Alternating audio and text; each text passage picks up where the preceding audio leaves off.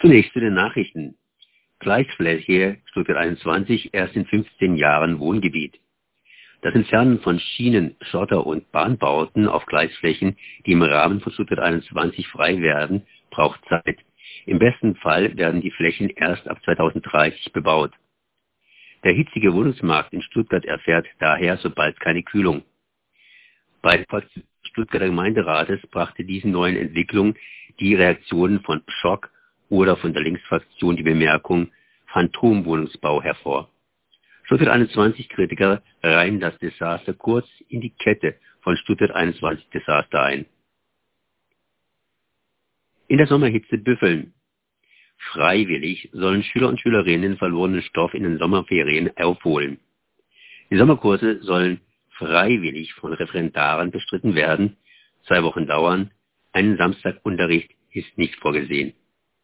Kultusministerin Susanne Eisenmann, CDU, ist sicher, dass das Angebot rege genutzt werden wird. Referendare, die das Brückenprogramm in den Ferien freiwillig mittragen, erhalten im Gegenzug für dieses Engagement einen Arbeitsvertrag, der vor dem regulären Schuljahresbeginn beginnt. Ex-AfD-Abgeordneter lässt sich tragen. Polizeieinsatz im Landesparlament.